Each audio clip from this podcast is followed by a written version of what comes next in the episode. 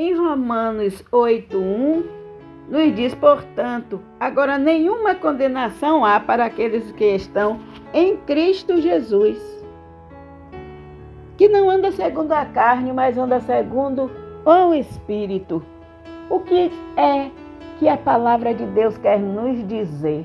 Não andamos fazendo a vontade da carne, não andamos pecando. Somos pecadores, mas não praticamos o pecado no cotidiano.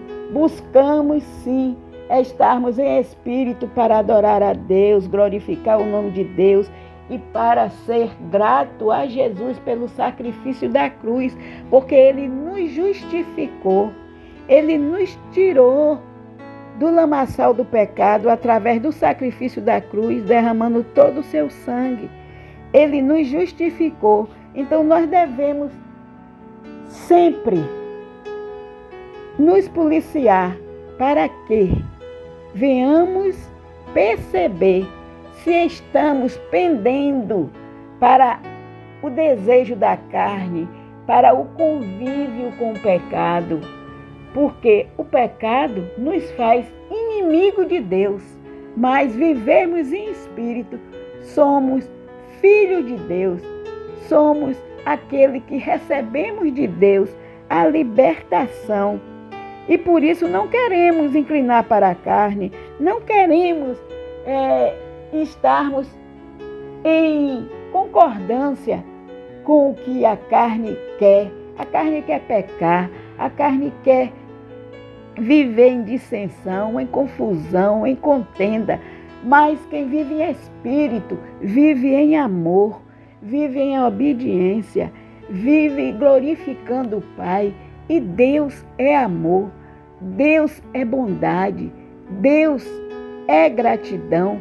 Deus é aquele que te faz vencer e nós precisamos saber que, estando sendo justificado por Jesus Cristo, andemos em paz, em paz com todos, andemos glorificando, exaltando, bendizendo e estamos ali para determinarmos a vitória que o Abba Pai já nos deu.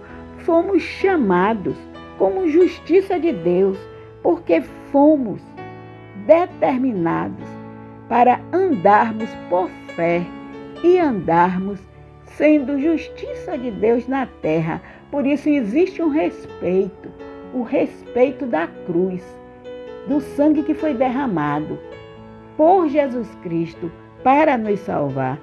Portanto, ande debaixo da graça. A graça, muitas pessoas acham, quando nós dizemos estamos debaixo da graça, é que a graça você pode pecar e você pode pedir perdão. Não é bem assim, meu irmão. Nós sabemos que a graça é estarmos embaixo da justificação de Deus. Portanto, se você é justificado por Jesus, você não vai ter prazer em pecar. Você deixou as coisas velhas para trás, eis que tudo se fez novo. E aí agora você vive para glorificar, para exaltar, para mostrar a justiça de Deus na sua vida. Isso é graça. A justiça de Deus, isso é graça. Viver em paz com todos, isso é graça, fazer a vontade de Deus. Amém?